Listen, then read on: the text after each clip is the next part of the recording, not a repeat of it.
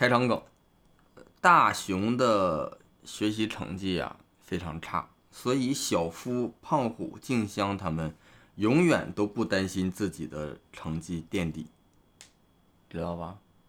那肯定，他学习成绩差嘛。对，因为他们都知道大雄宝殿。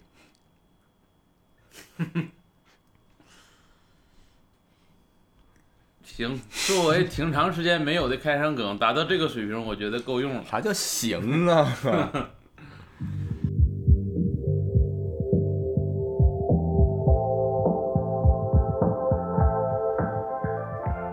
大家好，欢迎收听二人谈谈，我是熊掌，我是史密斯。ATT Studio Mickey，这是一档我们组合的闲聊博客。每期会跟大家聊一聊我俩最近发生的一些事儿，除了这些，还会有好物分享省钱羊毛，和听众点歌的环节。希望大家能够喜欢。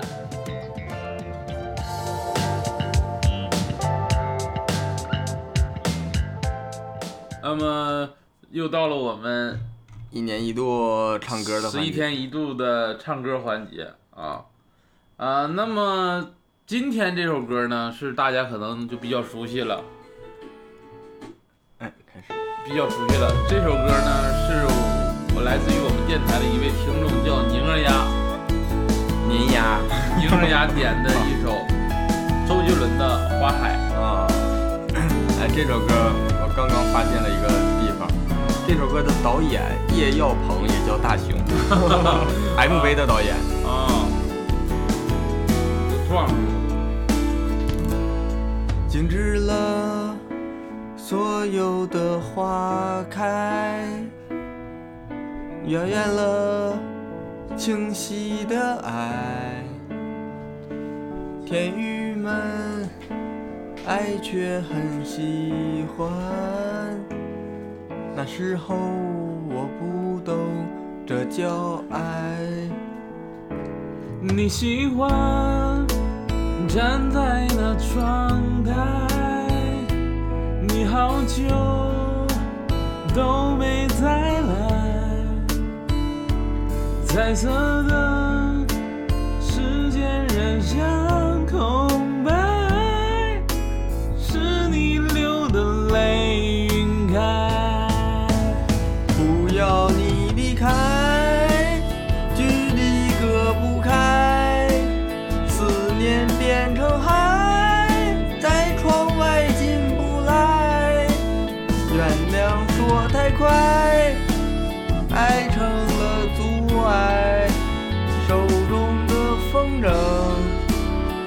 快，别回回不来。不要你离开，回忆化不开，牵你的宠爱，我在等待重来。天空仍灿烂，他爱的大海，情歌被打败，爱已不存在。点到我的这个，就是点到为止吧，不，点对了，点对了。我听过这首歌，其实还是比较擅长的听过就擅长。啊，就有调儿，心中知道这个调儿是啥样的吹呀，我有点太高了。啊，是有点高啊，对于你来说。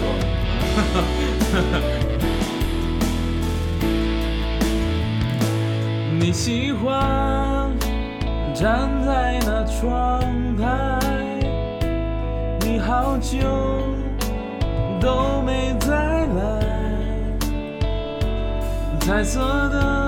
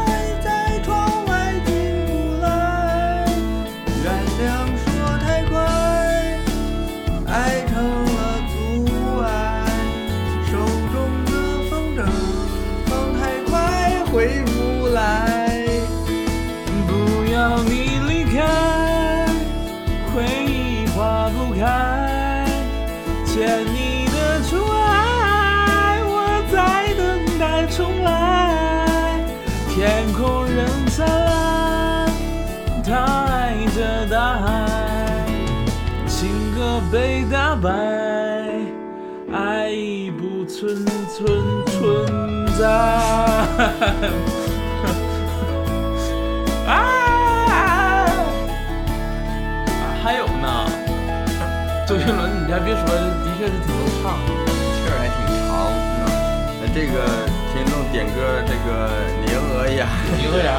点的时候说，毕业的时候班上最搞笑的同学撕心裂肺的唱的这首歌，他就想听咱俩不顾死活的也唱一次。我现在一看明白了，为什么他这个同学能唱的撕心裂肺。啊，调的确是高。确实高这玩意儿硬喊，你要说搁 KTV 好意思点硬喊，确实有点撕心裂肺。对，，行，点挺好，这个他终于点一首咱们能熟悉的一首歌啊，是吧？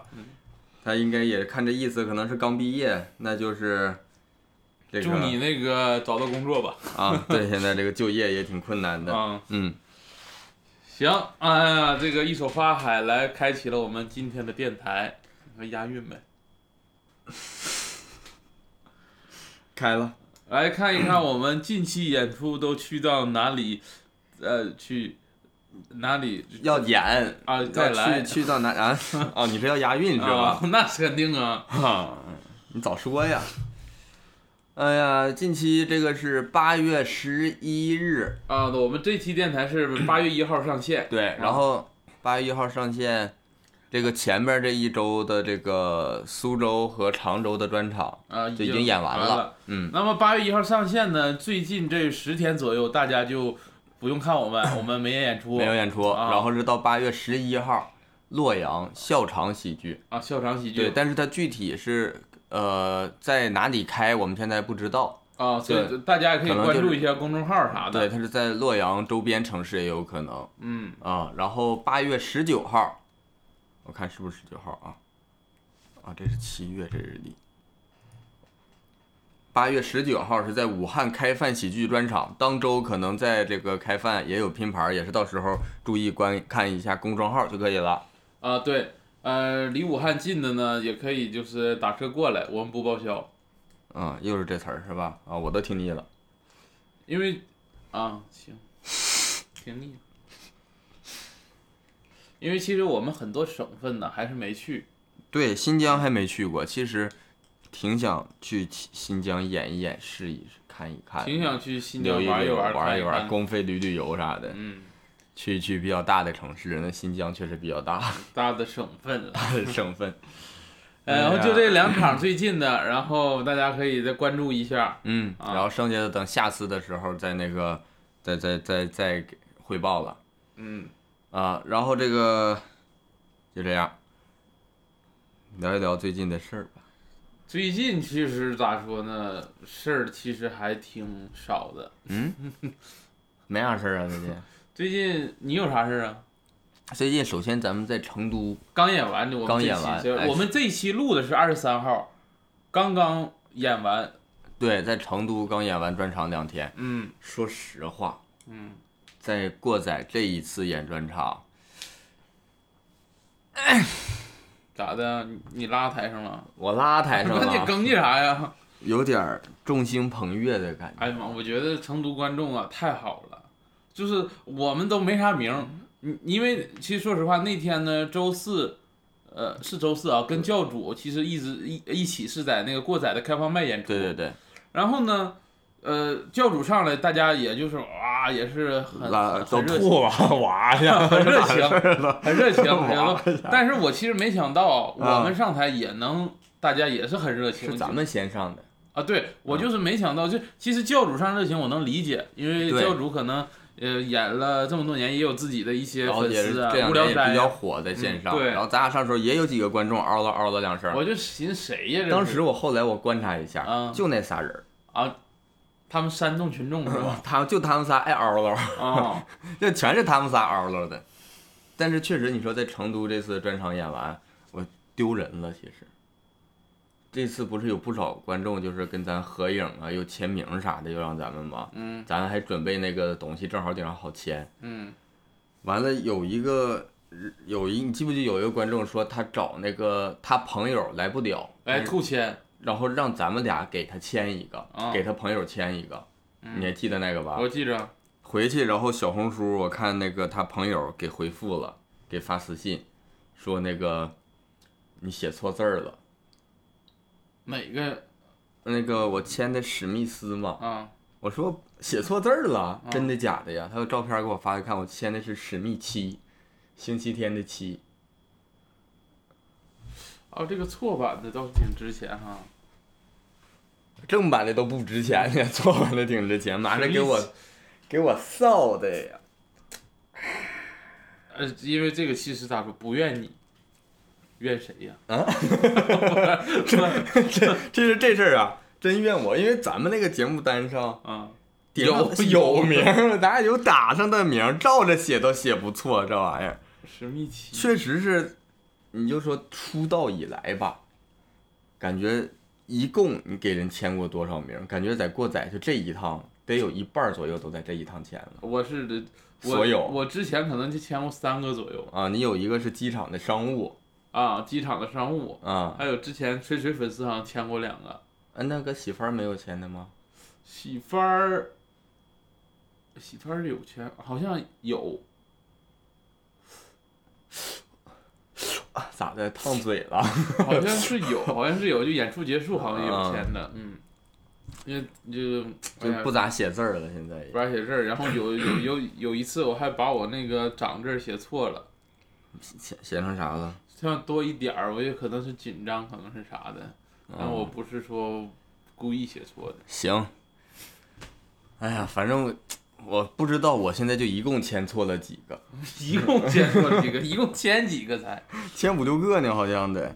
啊、但是你说这玩意儿但，说实话，还过载观众，因为之前在过载演过一次，啊，这次说是说有不少之前咱们今年不是来演过拼盘吗？啊、说不少当时看过的观众，然后就觉得当时觉得很好，所以这次还想来看嗯，啊，专场也来看。其实这次有点让他们失望了，为啥呀？因为我们这次演的呢，很很多有一小半儿呃内容是拼盘演过的，对，但是这个吧，我相信他们也不失望，嗯毕竟也半年了，小半年了，嗯，给他们复习一下哪下能记住啊？那玩意儿，说实话，你的段子半年不讲，你都得忘。啊，我都得背一背才能对，上台前自己都得背一背嗯。啊。然后呃，咋说呢？就那一次去过宅演完一次，然后没想到这么多人记住了咱俩。哎呦我的妈呀！真有一点儿这种，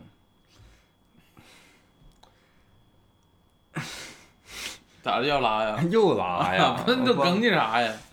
真有一点儿这种就是羞愧羞愧，嗯我是骄傲啊，我骄羞愧。傲啊，有一点儿这个观众啊，真就是记住你喜欢你，奔着你来的这种感觉，嗯，而且也感觉到 演出之后，我刷小红书，自然就我都没自己那个高强度自搜，就是自然这个我这号已经养成了，首页都推我们，嗯就是发小红书夸我们的，都没写名的，用咱俩照片的都推出来了啊啊！不知道它大数据怎么，可能地点跟你 IP 也有关系，或者它图片识别什么文字了之类的，嗯或者漫才关键字、过载关键字，可能这些嗯不少发小红书的。嗯，不少我我真感觉到了，咱俩就这么干呀，是永远深耕线下的。啊，就是这么慢慢干，我看是能，确实有用。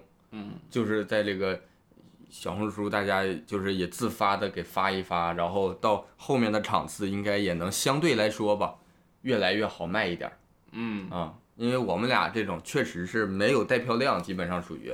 但如果说在这种呃观众群群体的口碑中，如果做愿意帮我们，宣传宣传的话，，对，应该还是真的，真的就是越到后边能这个奔着真奔着咱俩来的越多，就越来越不用说完全靠俱乐部当地卖票了。嗯因为纯靠当地卖票，其实对俱乐部也有压力，对咱们呢，其实也有点压力。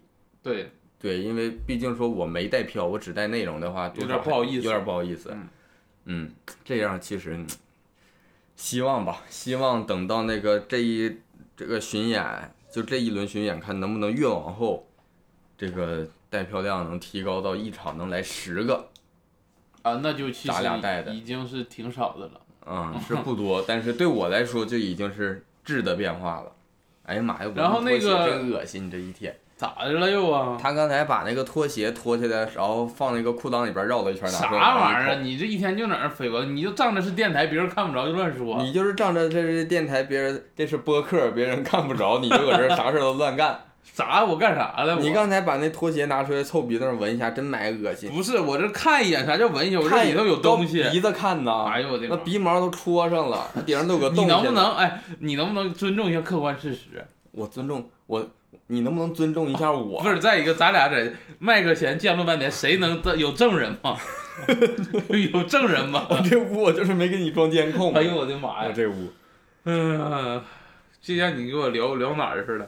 然后就说那个呃带票。过载这个舞台是特别好，哎，过载因为我们在在洗番儿的时候，我们就夸过舞台，洗番儿舞台是扛造，扛造。水泥 水泥台过载舞台就是那个氛围感。剧场感了，啊，对。它不是那种说线下小剧场了。呃对，大家如果能看到小红书观众拍的我或者是过载发的一些我们现场照片儿，能看到两边大屏风往那儿一立，对特别屏风两边还有地方呢。对，特别像那种剧场的那种感觉嗯。因为确实这个这个是也不是说怪别的俱乐部或者什么的，因为本来前几年就是这个单口兴起火起来的，都不叫单口，不需要太大的火就是火这个脱口秀，嗯，然后他这种、呃这种艺术形式对舞台的要求是没有那么高的，嗯，相对来说小一点儿，观众近一点儿呢，大家还容易沉浸，反而我们现在搞这种属于相对小众了。嗯呃，可能就是对舞台呢，就是呃要求我们对舞台的这个需求，不是这个都能满足的，有的可能就会演的比较局促，咱也演过这种情况，也正常，都理解。嗯，但是过载这个舞台真正给大家的一种就是说，搁顶上撒开了玩儿那种感觉。对，对，嗯啊，咱们这个测试场是在来风做的嘛，嗯其实做当时觉得很满意，嗯但是心里也知道，真正出去演，不是每个城市都能给到在来风的剧场的那种舞台支持的。但是目前为止啊，都不错，嗯，都挺好的。对，都挺好，都是超出这个预期的。嗯行，呃，然后希望那个过载喜剧再接再厉。呃，你谁呀你？哎，一说这个，那个过仔还给咱拿礼物了，到那儿就给媳妇儿也给拿了。只不过过仔这个我们能在这这个播客里边呈现出来。播客能呈现出来。对对对，过仔给拿的他们的周边，我给大家那个听一听。我我就说这玩意儿，这俱乐部这个玩意儿用啥呀？我点一首你点一首，《笑傲江湖你先给我哼一句》。啊，《笑傲江湖》。嗯。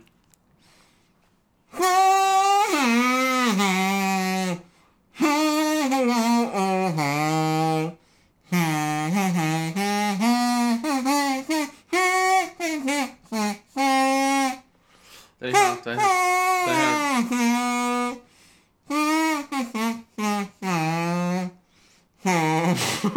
咋的？你后面我大概能听清是《笑傲江湖呃，那不一点点进吗？一开始没》，进去。前面感觉是像哦参加完葬礼过来的。不是，确实整成前，咱是《笑傲江湖》是吧？啊前面整成《倚天屠龙记》了，《倚天屠龙记》咋唱的？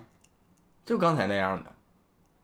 嗯嗯，啊，就是卡祖笛，啊卡祖笛卡祖笛啊。大家别整那听可能现在还听不太出来了，现在。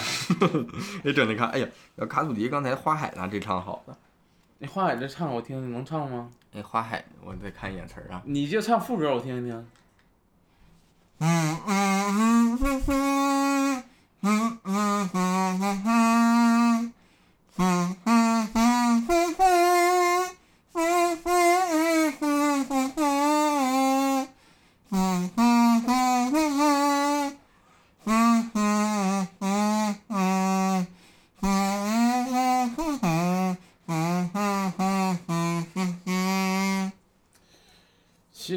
我又哼错了我感觉你这这卡放太快回不来，我又唱错了，你这卡祖笛其实不正统。我不正统。你虽然能听出来是卡祖笛，但是感觉不是卡祖笛的那种感觉。是这样啊，这个呢不怪我，怪啥？希望过载喜剧继续努力。干啥呀？都怪人家呀他们。这是这种木质的，那一般卡祖笛啥质啊？我家里原来我买的是金属的，哦这那个片儿，这个发声的片儿都是这个塑料片儿，但是这个木质的，我估计对这个声音也有影响。反正我原来那个金属的听起来更脆声一点儿，叮叮当当的，葫芦娃那个，哦，原来是葫芦娃的呀。嗯，反正就是又送了我们周边。对，这玩意儿我发现这个主理人呐，对这个俱乐部的一些掌权的情况有点太严重了。他喜欢卡祖笛，俱乐部周边做卡祖笛。哎呀，行，嗯感谢普拉斯吧。感谢那个过宅喜剧主理人普拉斯。啊，呃，说一说最近的事儿吧。说一说最近的事儿吧。嗯，最近我有一个事儿，说呀。配乐呢。刚才我哼的时候你咋不打呢？这打几乐，把裤子穿起来。打谁脱裤子了？谁？我发现你有点越来越那什么了吧？你啊 你再整这事儿，我就编排你。打几乐是打自己的乐器是吧？打击乐，啊，我听过打几击乐是那个狐狸演奏的。啊，我知道这个梗。啊，嗯说不，纣王啊。哎呀，其实我觉着咱们这个商朝啊，要完了哦，你最近的事是商朝。啊，不纣王的事儿吗？哦啊，我最近是有个事儿。昨天呢，我这个大学室友其中一人咋了？其中一人在那个我们室友这这个群里边一发发个照片儿，一看是个小孩儿，一问呢是他的，嗯，就生孩子了。不是他，他发啥呀？我就问一下嘛，因为啊也怕他那个做一些不好的事情。啊，然后呢？他生孩子了，哎，你们大学室友是这是第一个生孩子的？第二个，但是上一个就是好几年前了嗯，啊。然后就是由此呢引发一个讨论，嗯，就是你对生孩子这个事儿现在是什么心理，怎么看待？你愿不愿意生？现在现在不愿意。不是说马上当下啊嗯，啊，我就是说你现在的心态就是想要小孩吗？不想。那你就是现在不想，嗯，不想现在要，那你对那个人生未来的阶段的这个编排呢？可能计划里有没有小孩的一席之地？呃，你要说现在没想，那以后呢？可能呃，这个我觉得是心态问题。你说计划，其实这玩意儿没法计划。就是你现在你的想法里说，三十五岁了，到时候有没有小孩儿？或者说那个未来有没有想过说，就是那种跟小孩儿一起生活，自己养自己孩子的这种想法？有，或者说有没有想过说，我希望我孩子是一个什么样的人？我希望有一个什么样的孩子？这种类似的这种想法。哦，我没没想过，我希望我孩子什么样的人、啊？不是不是，就是希希望自己有个什么样的小孩儿，或者说希望就是说会不会幻想说以后我的小孩怎么样怎么样这种啊，这个我啊没幻想过。啊？我就是可能说是，就现在可能不想要小孩，嗯但是想过要小孩，就是啊我会想过这个可能有孩子是什么样儿，但是我没哦幻想我这小孩是什么啊，我。知道知道，就啊说这个意思，你别抬杠。谁抬杠了？你哎，你把裤子穿起来。你干啥玩意儿啊你啊？那你这啥也没穿录，我不也没说啥吗？你这太明显了，都能听出来你这是报复，全口头报复，没谁信呢？你说这话，我穿还不穿录，我咋不出声呢？像你，你看你看，你看你有这声，那你拍自己的，这好像再张回我，谁能谁能分辨出来？这你就站着播个。哎呀我天哪！你说吧，你你想生孩子啊？我不是，先说问问你的想法嘛。啊，啊，你想过说以后说有孩子的生活怎么样的？哦我会想，如果我有小孩儿，这个我怎么办怎么办？啊？很多事儿就是，假如按照我的习惯，嗯少吃大蒜、韭菜、鸡蛋。为啥呀？于谦儿的歌，你说你的。其实说到于谦儿，不是说说到到那个小孩呢，啊，嗯，我其实想过，但是我现在这阶段可能，呃，没有这个计划，因为我觉得我现在就是怎么说呢，我我心力憔悴的一个状态，我没有精力去带小孩儿，或者是我看孩子。啊，你有没有想过说孩子说要怎么怎么教育，或者说怎么养他？啊，想过，怎么想的？尤尤其是看一些嗯类似的这种这个教育的短视频，嗯，或者是在地铁上三分钟带大一个小孩儿，三分钟就能带大。不算短视频了哈，有点长了。再一个，看地铁上家长去教育孩子，我会想我会不会这么教育，家长那叫教育孩子呀。对呀、行，就就是假举个例子，咱们啊昨天啊前，昨天嗯昨天坐高铁回来，啊，车上有小孩儿闹，车上有有个家长就问小孩儿说你在幼儿园有没有人欺负你啊？然啊，后有老师打不打你，骂不骂你啊？他说这句话，我会觉得我作为家长，不会这么问。对我可能不会这么问，你咋的？你给他身上装窃听器。因为你这么问啊，我会感觉你就让孩子自己以为自己就是一个受害者身份了，就会加强他的这种身份认同感，哦，你的意思其实可以说是家长提供一种那种就是开放式的。呃，或者是后盾式的，就是说，如果你遇到什么事儿，可以跟我说对我啊有能力帮你解决任何问题。啊，你这个啊，就是有的时候可能，当然我做家长了，我可能也会不自觉的问出类似的话。啊，所以有的时候其实就是看作为看旁观者，看别人，然后反省自己嘛。对对对，啊，哎，你这个其实真的，我就是其实对小孩这个事儿，我一直纠结的就是这个教育问题，嗯我就会感觉自己这个教育上可能，我就怕自己教不好，就其实都有点那个什么，都有点说怕不完美，都有这种想法，教的不完美。然后我前两天看小红书上一个，有时候就是看这种东西还挺大道至简的，他们这种教育方式，说有一个人说他，呃，有什么就是小时候家里对你的教育啊或者什么事儿的一个反一个分享嘛，相当于他分享一个事儿，说他小时候吧，刚转学，然后呢，他就是那些原来的学校的朋友是有一点那种就初中生那种有点混的那种，嗯，有一点嘛，然后说他刚转完学了，然后原来学校的朋友呢，就是说约架，就是有事儿，然后就是叫他来帮忙，叫他来一起来打，然后他呢，他就不太想去，一个是他他这个换了一个环境，你别咔吧嘎巴，你那个你得影响我这个节奏，我的我的 flow，我刚才说哪儿了服了，？flow，说到 flow 呢。影响他那个影响他的节奏啊，影响他唱歌，然后影响他，一个是他其实离开原来他就是想好好学习，一个是，然后但是呢，他也考虑一点说，不要给人一种说我刚一转学完，咱们原来这帮人我就不跟你玩了，显得自己人又不是很好这种嗯。啊。然后他也觉得对原来朋友也不是说多坏的人啥的，也不是说就要远离他们，嗯，但是呢，他同时也觉得这初中生啊，有时候上头打架真这个不要命，啊，虎超的嗯。也真怕出事儿，嗯。他也想这个换个环境好好学习，嗯。也怕影响这方面儿，也怕影响他在新学校的一些这个声誉，同学之间的。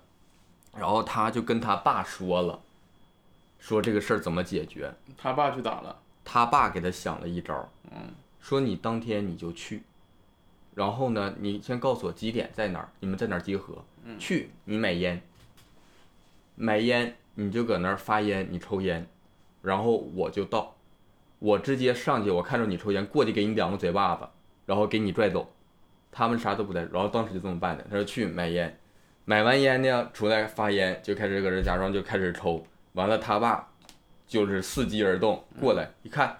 他妈小兔崽子，多大岁数学抽烟，啪啪给两个拿来拿，然后拿着走，跟我回家，然后就拽走了。其他那些朋友都可怜他，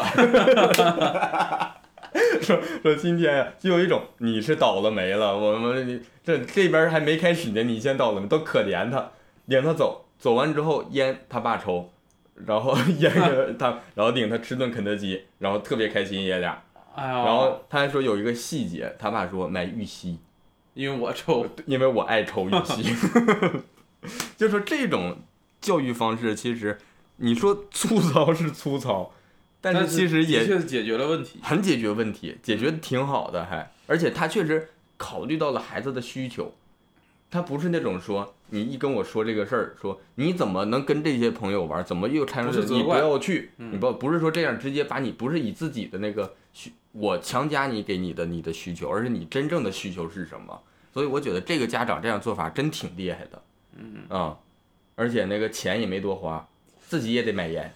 关键是他这种，就是我怎么说，家长肯定是有这方面的就是功劳在。嗯，再一个，我觉得孩子也特别厉害，就是他愿意跟家长你也要想，其实应该是因为是这样的家长，嗯他这个孩子才会愿意这种事儿都跟家里说。嗯，你小时候如果说学校有点什么事儿，你会什么都跟家里说吗？我基本上没跟家，因为而且你小时候是相当于是你奶奶带大，我我姥儿带大，其实我觉总觉得我说了也帮不上啥忙，嗯因为我姥儿跟我的这个想法就已经很不一样了。嗯。啊，对，所以这个我还是挺羡慕你刚才说这个，其实我也 理解你这种想法。其实你像我家里，父母 都是教师，就是我对待他们的这种感受，就是他们的社会身份给我的感觉会跟学校里边有一点重合，所以有的我在学校不愿意说的事儿，可能我在家里就也一样不愿意说。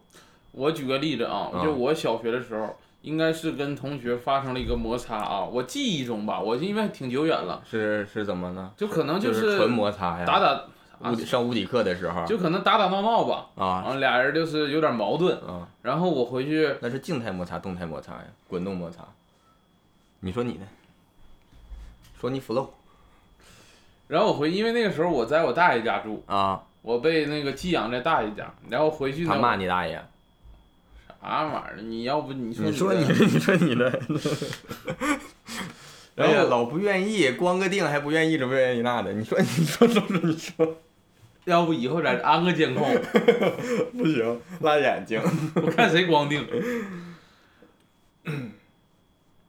我就说我大爷吧，啊，你大爷。所以我跟我大爷说，我说我跟这个同学同学摩擦了矛盾怎么解决？嗯我大爷说，我上学校帮你揍他。你说这是解决问题吗？你这是激化矛盾。他也不像不了解说因为什么，他为什么说是跟你有摩擦，啥事儿不了解，直接说谁欺负你，我他妈就揍他。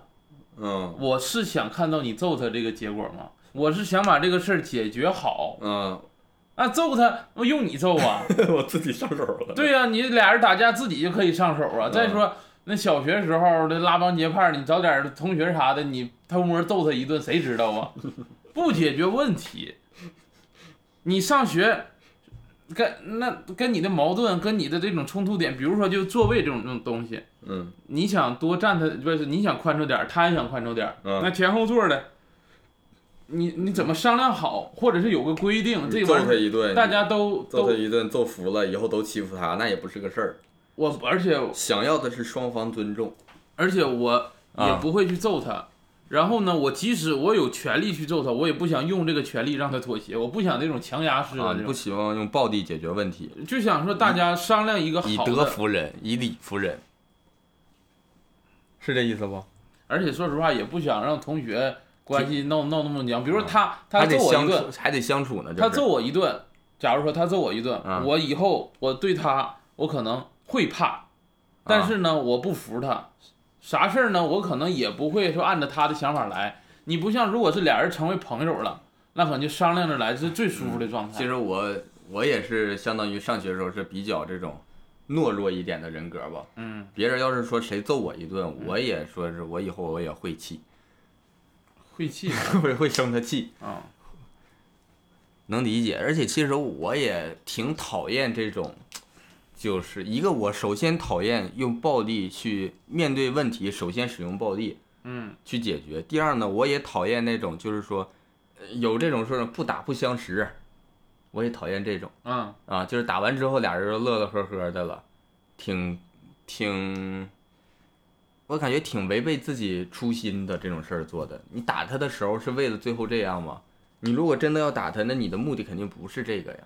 你既然想打他，你就想不想解决这个事儿了？你要真想，我觉得是你真想动手，就代表我要跟你割席。嗯啊，你别没有说动完手，然后你出了气了，然后跟对方要好了，那你就成了一个你单纯出气了，你并没有说是为了解决这种正义感或者说一些逻辑道德问题。对，而且我在就是小时候几次跟家里说过，或者是寻求过帮助这种类似的行为，都没有得到一个好的解决方式，我就不会跟家里说了。我觉得你们就是不会解决问题的人。就是跟就是达完完成不了我的需求，简单来说嗯，啊，呃，所以我会觉得这个，呃，我反正我，我觉得我大爷的人生过得也是比较一一团糟吧。一团糟。嗯，我觉得他过的也是没过好自己的生活。嗯，我跟他，我觉得跟他这种解决方式是有关的。他是，这东北常见解决方式其实是一种。嗯，你我我现在就是越来越感觉，你说以这种武力、暴力去解决问题，看似你赢了，嗯，实际上你输了，输了太多了。输了口碑，包括国际上对你的各种经济制裁什么的。国际对我大爷有啥影响？输的太多了，就是你大爷不就你大爷不就是你爸的老大哥吗？对呀、啊，朋友啊，干啥你啊？挺有意思。你说你的，朋友啊，还还有工作上，其实你如果是以这种解决方式嗯在工作中是，其实你脱离相当于你脱离社会。对，很容易啊被辞退了。对，真正到社会上没有人管你那一套，成年人的社会的话，嗯，但是有的时候也挺心疼的，因为他这种方式也是小时候带给他的，嗯也是环境带给他的。嗯嗯所以其实我也就是由这引申的一点，就是说，我看到别人说教育孩子的方式怎么样，嗯，我也会想说这个好，那个不好，然后再往自己身上揽。想我的话，就是会做成什么？如果说是正常去做，然后就可能想自己，哎呦，这个可能做的也不够好，那个做的又不够人家那个好，然后人家犯这个错误呢，我可能也会犯，来来回回呢，其实在这方面对自己心里啊有点压力，就是小孩儿这个生孩子这个事儿，因为你我我跟你不太一样，我结婚有几年了嘛，然后年龄呢不不大也，差不多了也是，嗯啊、也是一个适适适合，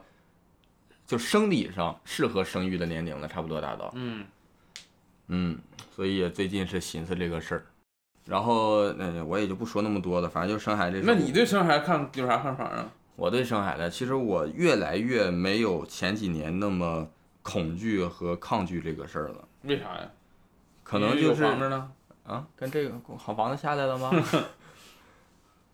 可能我觉得就是因为之前可能年轻，想这个事儿想的很简单，然后呢，开始真正考虑这个事儿呢，就开始逐渐的一点一点解开自己考虑到的问题了，就是考虑的越来越全面，然后可能解开的心理层面的问题越来越多，加上这个物质条件比以前也是有所提高，然后会感觉就是比比以前那时候感觉这个事儿是更容易实现的，嗯啊、更能接受。其实我很大程度我的性格是很大程度上不是说我想不想要孩子，嗯啊，这点其实是挺不好的啊，就是会对这个你的伴伴侣来说，就是你你的想法不是想要孩子，而是你感觉你能不能要孩子，或者说这个事儿你能完成到什么程度。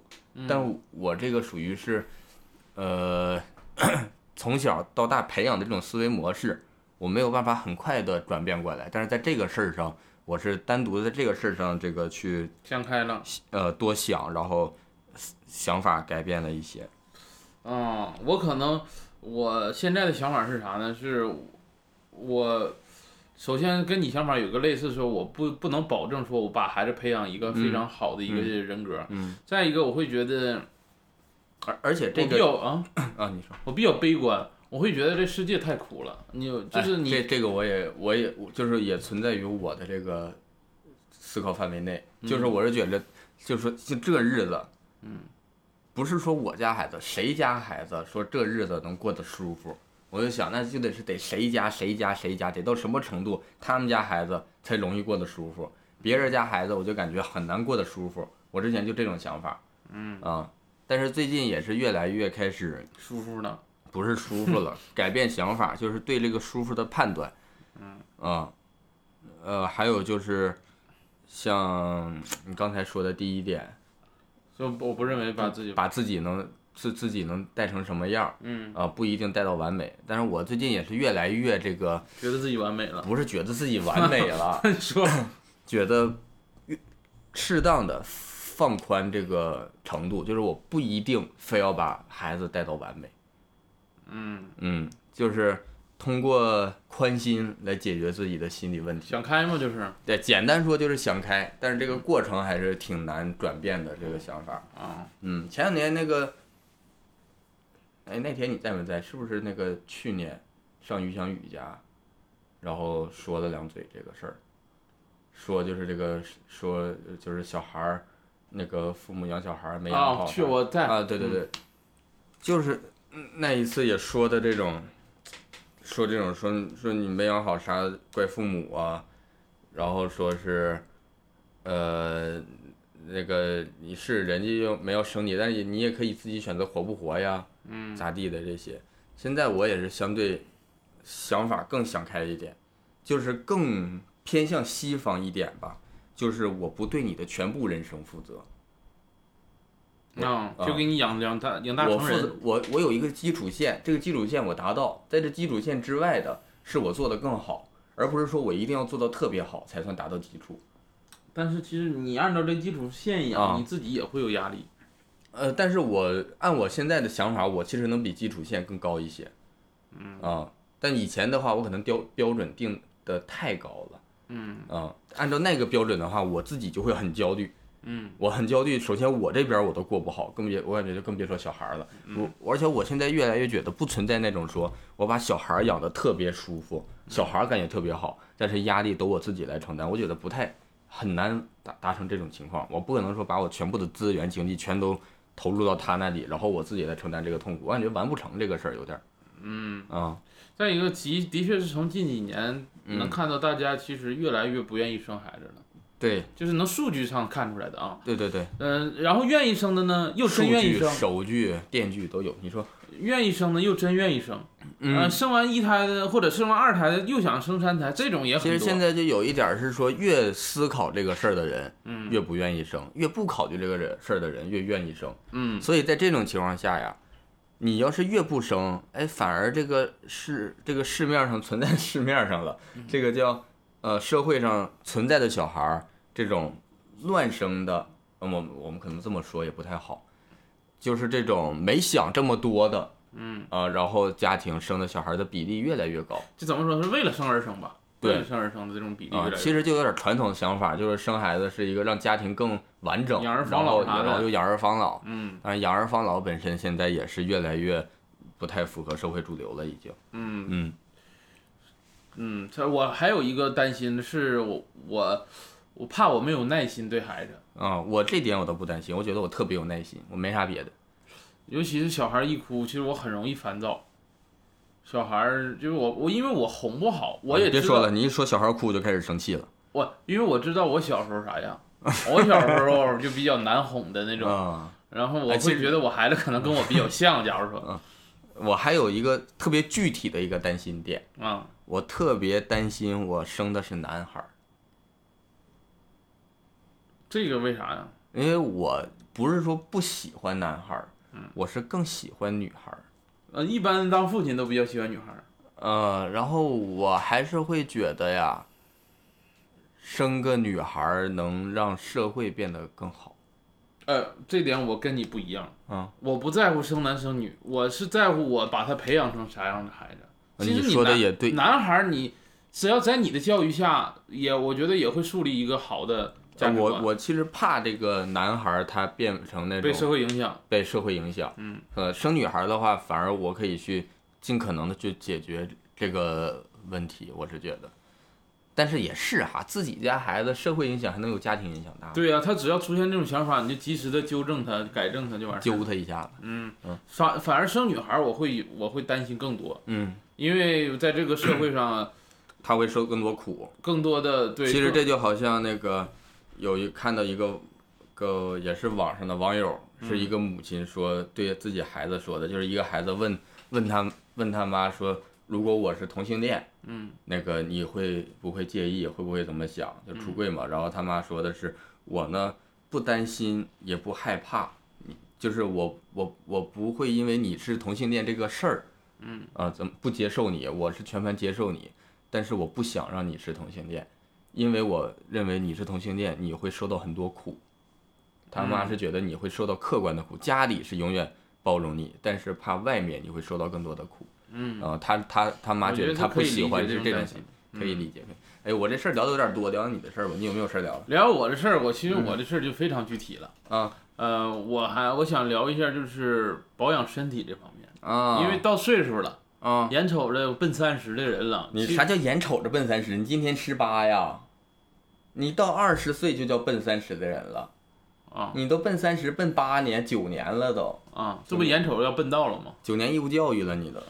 然后就会觉得这个身体啊，就是嗯以前我上高中的时候，嗯咱趴桌子睡，一睡可能睡半个小时、一个小时的，啊中午每天都这样，啊不会觉得颈椎有什么问题。啊，现在别说趴桌了，你正常坐着都感觉颈椎哪儿都不舒服，睡不了那么长时间。就趴桌子更是就是很难受了，已经。就这个应该是这个个叫什么厄尔尼诺现象导致的这个午休时间降低了。什么戈尔蒂斯，戈尔戈尔蒂斯是啥？哥哥德巴赫他哥。呃，我觉得咋说呢？这个跟我我埋怨别人，我埋埋埋怨学校。埋怨学校。因为是老师告诉我们，中午都趴桌子睡，不能不睡觉啊。中午，哎，这个其实我也埋怨学校。其实以前就有现在学有校有床了，有过一段时间，就是那个老师说，那个得午休该休息就要休息，嗯你不要中午就把精力发散那么多，你下午上课会影响。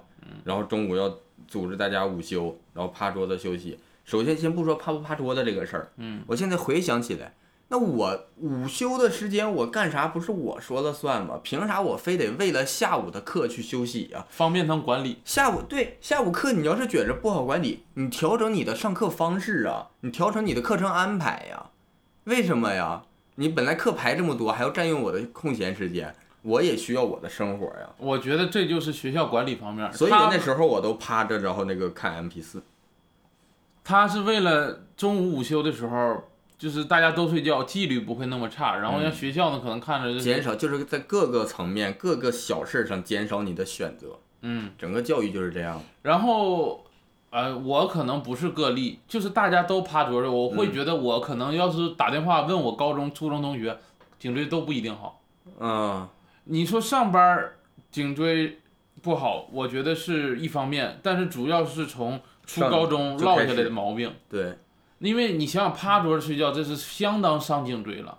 嗯，你上班的时候就也就坐着打打字，可能你看以前前倾一出。社会了，然后发现开始卖的这些人体工程学的椅子呀、什么的颈托呀，都是设计的，都是让你说能靠着、能躺着怎么样，嗯来都是在这方面去设计怎么让你舒服。没见过哪个桌子、哪个椅子说旁边小桌板拿出来的那个前面趴着，这个特别方便，没有。嗯，所以我会觉得，我那个时候，我不说现在的教育，现在教育我已经不知道不了解了。嗯，我那时候的教育是非常不重视学生的身体健康的。其实不科学。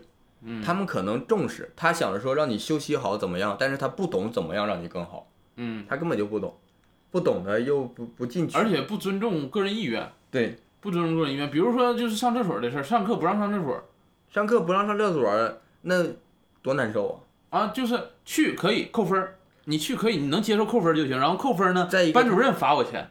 不是，先不说罚不罚钱的，有的你像你罚钱这就更过分了。还有一种就是说，他给你营造一种上厕所是不好的行为，你让他去可以，老磕的你两句，嗯，对，就是上厕所，其实这是很正常的事儿，应该应该说从一开始就鼓励，不能说是鼓励大家上厕所，是说就是让大家想明白什么事儿可以做没有问题，而这个事儿也不值得去怎么去怎么样看待，就是这个老师啊教育程度也不够，而且学校管理就是太太就是怎么说呢，不不够现代化，就是嗯。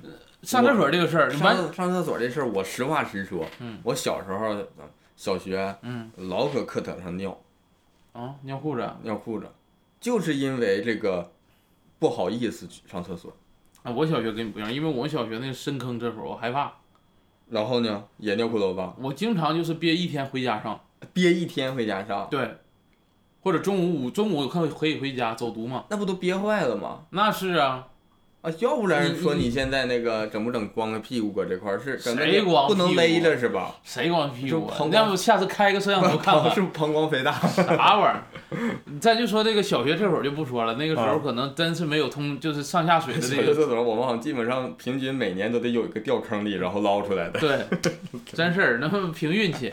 不说这个厕所的事儿了，凭运咋地？有一个人随机抓一个下去啊不说车车友的事儿了，就说这颈椎病啊，啊呃，就是可能是就是上学的时候养成的，嗯，然后再一个就是胃肠，胃肠胃肠问题，因为胃肠不可呀。嗯，因为我是我姥姥带大的，说实话没那么关注我的饮食问题，是你姥姥大家都听说过，她都吃吃，的都是临期食品，算是改善伙食。嗯，平时都主要吃过期的我。印象中啊，大米不长虫子，你们不带吃的，我印象中我姥就没吃，就是没吃过正正常常的给我做好一顿饭，都是说这个跳着舞做呀，都是。不是都是这个炒坏快坏了炒两下，那个瘪了炒两下，没有说正经做的一个可口的饭菜，没有。你姥啊，跟我似的，家里我因为我买东西总是买多买菜啥的，嗯，老是挑这个 要坏的做，东西多了就好这样。他可能不是挑要坏，他是买坏的做啊。那个我们家前面有一个农贸市场，他不去买东西，他每次农贸市场结束之后啊，他捡上剩的这个西红柿，他把可能这块坏了，他切掉，然后剩下就，他这、啊他打把这个当乐趣。你说缺钱吗？不至于缺到这种程度吧？其实你西红柿姥才多少钱呢？你姥吧，要是去那个被骗到传销去，嗯他得当正常日子过，啊，这就是这种我我可能会觉得反应不过来这地方不对劲。嗯，小时候肠胃就不好，因为我小时候很小，两岁还是几岁，就是拉过痢疾啊，啊，然后就是可能肠道就不太好。我们家不一样，我们家就拉过饥荒，然后也有利息，也有利息。说这说这意思就是可能现在胃肠道也有点儿就是说啊不太好，嗯，就感觉岁数越越来越大，很多就是你身体的小毛病显现出来了。啊，以前可能也有，但是你可能不疼，但现在可能就是包括我喝喝凉水。嗯，现在我也不敢说像以前咕咚全喝了，喝饮料我一天也不敢多喝。啊，我上我上大学的时候，别饮料就是我们那大学两块钱的柠檬水，那可甜了，一一天三四杯，你说那糖分得多少？但是就是不觉得有什么不舒服的地方。现在可能你喝多了饮料，自己会在身体上产生一些嗯感觉吧，反正就是可以理解。嗯因为像我去年也是戒过一个月的糖嘛，控糖也不叫戒糖吧，嗯。饭还吃，少吃，但是那个就是饮料少，碳酸饮料不喝。碳，酸饮料就没喝那个月，嗯。确实感觉身体有变化，感觉皮肤都有变化。变好了。啊，感觉皮肤变得更嫩了一点点。哦、你还能察觉自己皮肤嫩。啊。我天天拿那个大马针扎，啊。我看那每天得扎扎多深那坑才能扎破，行不行？行，一个月之后，那个可嫩了，怎么扎都扎不破，因为脸上全结的全是痂。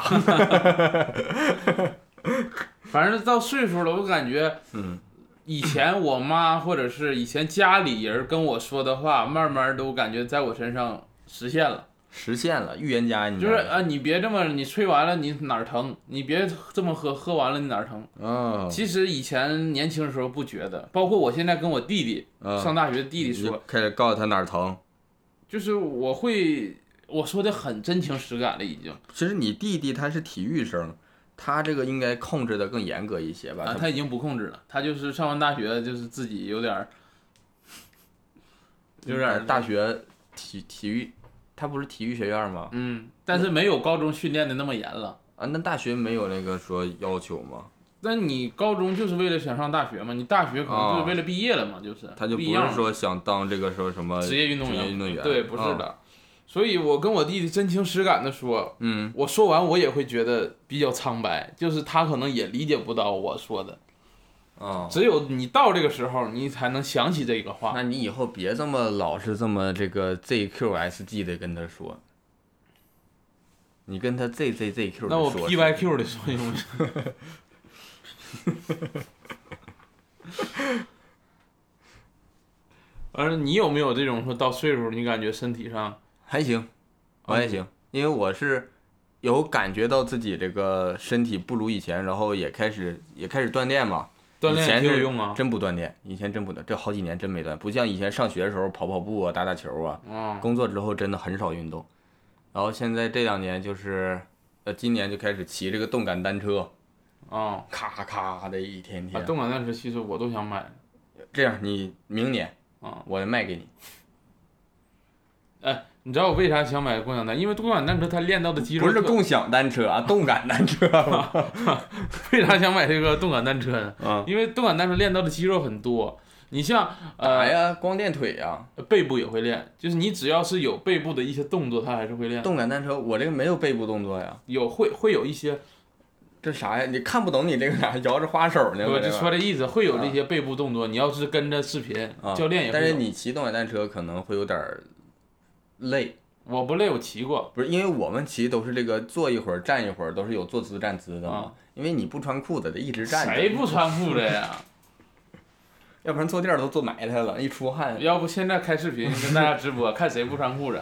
我穿了呀，我怕你这说我没穿咋的好？像好像我害怕似的。我没穿咋的？开直播要不现在，一天诋毁人没完没了的。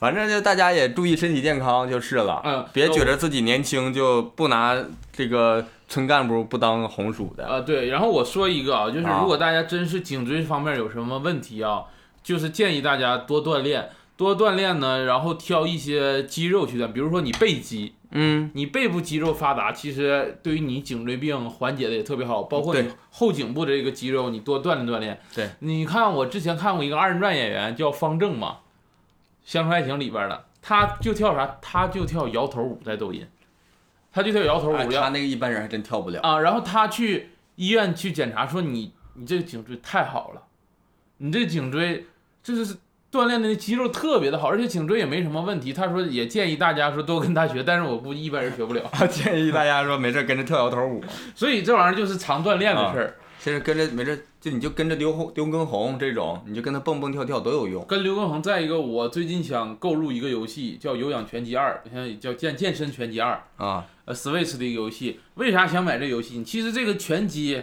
很多就是就是它能锻炼你上半身很多肌肉，最重要的我觉得锻炼到我的背肌。啊我之前上了一节拳击的体验课，第二天的后背疼的已经就是说有容就很很容易起不来都都。啊，所以拳有氧拳击这个，因为最近他们涨价涨太高了，行，一个卡带干到二百八十这样，那咱就是这个专场也巡演嘛，到各地也尽量跟那个俱乐部联系，给咱们订那个拳击酒店。等史迪买吧，史迪一百六还挺低的，行，嗯，差了一百多块钱呢。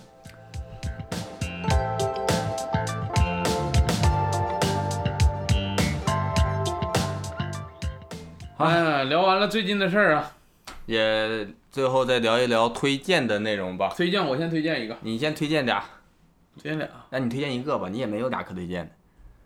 裤子，推荐个裤子吧，要不？你 是不是有病啊？这一期啊！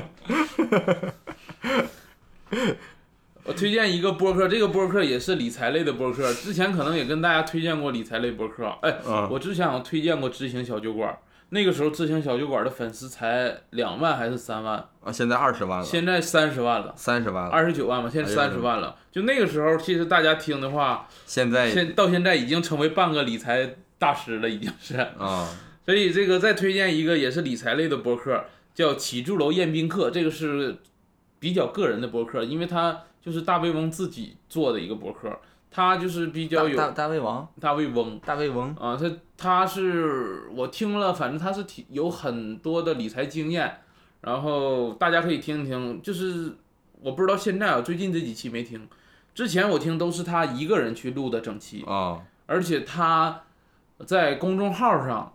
啊，他有公众号，啊，对，也叫启筑楼宴宾客，也会分享自己的一些实操的一些东西。呃不，嗯，有偏实操，但是可能没具体到说买哪个股票啊啊，呃，更多的是他对于一些行业或者是对预测，预测的一些前景，包括他今年过年的时候在公众号发了一些预测今年中国的经济市场的环境，我觉得是至少到目前来看还是挺挺对的吧？啊，哎，他这个订阅多少？小宇宙上小宇宙七万还八万，哎呀妈，这么高，人都咋做的纯个人录的，咱俩是不是就是一点干货没有，所以就是涨不上来呀？咱俩别说人没干干喝，电干干货呀，咱俩嘴都不好使，都不利索。而且他这个起住楼宴宾客啊，嗯他每期就是，嗯、现在有的可能偏长一个小时了，之前每期就是二十分钟、三十分钟，就把这个事儿讲完就完事儿了。嗯他每期名曰什么？因为他这个播客不像我们这种，基本就录一个小时左右，他是有有多有多少说多少？有六十多分钟的，有二十分钟的，有三十分钟，反正就是他说完这个事儿就拉倒，嗯，还是挺好的行。我呢再推荐一个文娱作品，啊。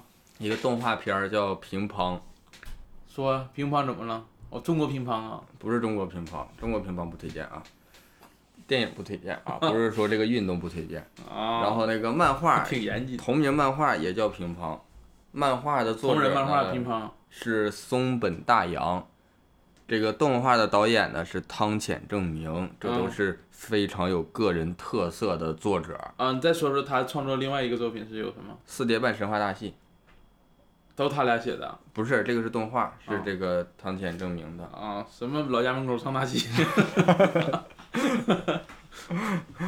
反正他这个动画呢，呃，其实是画风，大家可能简单说就是画风会看起来更偏写实画风，但是不是那种写实，是那种呃卡通速写写实，它不是那种美型的，啊，素描哎不也不是素描，它就是画的不是那种说那种卡哇伊的那种哦，不是那种眼睛挺老大那种的对，画的是有点偏那种写实风格，然后那个动作，他就是打乒乓球嘛，他那个分镜动作什么的会比较帅。更像那个大头儿子那种的大头儿子写实啊。不卡哇伊吗？写实啊，哪有这人拿出来看看，为啥推荐这个呢？就是没啥推荐的了最近，然后就翻一翻我以前这个觉得好的东西推荐，然后啊动画也不长，十我记得十一集还是十二集，不是，你是推荐它的情节还是推荐画风啊？哎情节，情节就是看动画、漫画都可以，因为情节基本是一致的。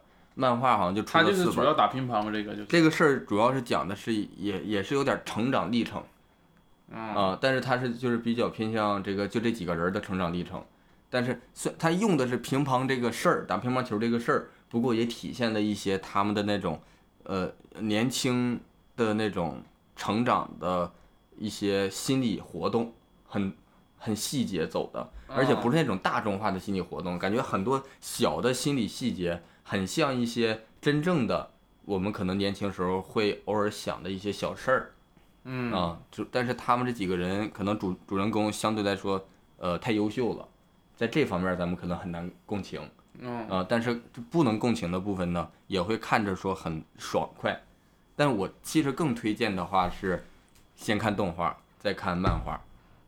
我虽然说是那个也是这个看的顺序啊，我是觉得动画它的那个冲击力、视觉冲击力更强，你很容易看下去。然后你看完，你真的特别喜欢漫画一样的情节，其实你愿意再看一遍。嗯然后它这里边有一个特点，其实当年这个是二零一四年的动画了，当年这个动画出的时候有一个爆点，它里边第一集来了一个中国留学生到他们那块儿去，嗯，像这个留学生呢，有点是属于那种就是在国内是应该是省学霸。啊，不是学霸，省队儿啊，省队儿给淘汰下来的，然后就是说给你发到这个日本发到别的地方去当外援这种哦感觉，然后然后也是去这个高中好像是到人家高中去当这个外援，人也有这个文化嘛，相当于人那块儿也也招收这种特殊人才属于，嗯，然后他也是那个觉得有点那种郁郁寡欢的，说哎呀这没办法，这是在那边干不下去，这不是上这边来了吗？但是虽然我在那边干不了，但我还是有点那种就是在这边傲，高傲的，嗯。说在这边我还是那个碾压你们这种感觉，轻松点。但是他也在这边就是也经历了他这种心态变化，一开始想要碾压，然后就是不不合群儿，高傲，后来怎么样又被这个打服，啊，那还是不行。啊 然后又怎么就是合群儿了，然后再认清现实，再怎么样去成长都有。然后再一个，他当时最火的那个片段是中文配音，他这个日本动画当时这个角色他的他的配音演员找的是一个中日双语的演员，是一个中国人，啊日语说的很好，然后他在里边就是就是在情节里边儿，他跟日本人说话就用日语，然后他跟他的教练一起去的两个人说话就用中文，嗯，然后他就是那个中文的那一段特别，就是打起来乒乓球打起来了，他有一段那个那个念白，这。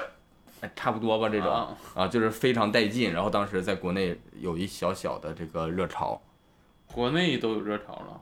就是因为他那段中文用的太好了，你左手不精，反手呃，你正手不精，反手无力，脚步松散，反应迟钝，就凭你这样的水平，也想跟我同台竞技嘛？当时就有有一段，就是一整的跟人来了，跟一个日本选手打，然后打着打自己就打嗨了，就搁这骂人家，嗯，做你的美梦，就那种。然后就是他这种不像那种说我们看的一些外国片里边的中有有时候会有这种华裔角色或者什么，但是他们中文可能有时候说的很怪的那种很，意志的感觉。或者是那种外国人学说中国话的，或者是台湾的对配音演员对，他这个是纯是母语是中文，所以就是听着特别爽快。嗯，大大家看一集就会被被这个桥段，至少我觉得会给你一些吸引点，然后你愿意看下去的话，整篇也是很好看的，十多集一共，暑假没啥事儿，一天看完了。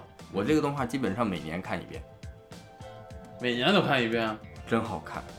有空有时候就是有空不就是想我想看一遍看一眼那个看一段呢，哎呀太好看了，再看一集，然后十多集一下看完了，可能这一天就过去，别的事儿也没干。啊，挺好的，消磨时间还挺好。时间不够，别消磨了。行，就就推荐这么多吧。嗯，好，那嗯这期电台就聊到这儿啊，聊到这儿，这期二人谈谈，咱们就是下期再见。下期见。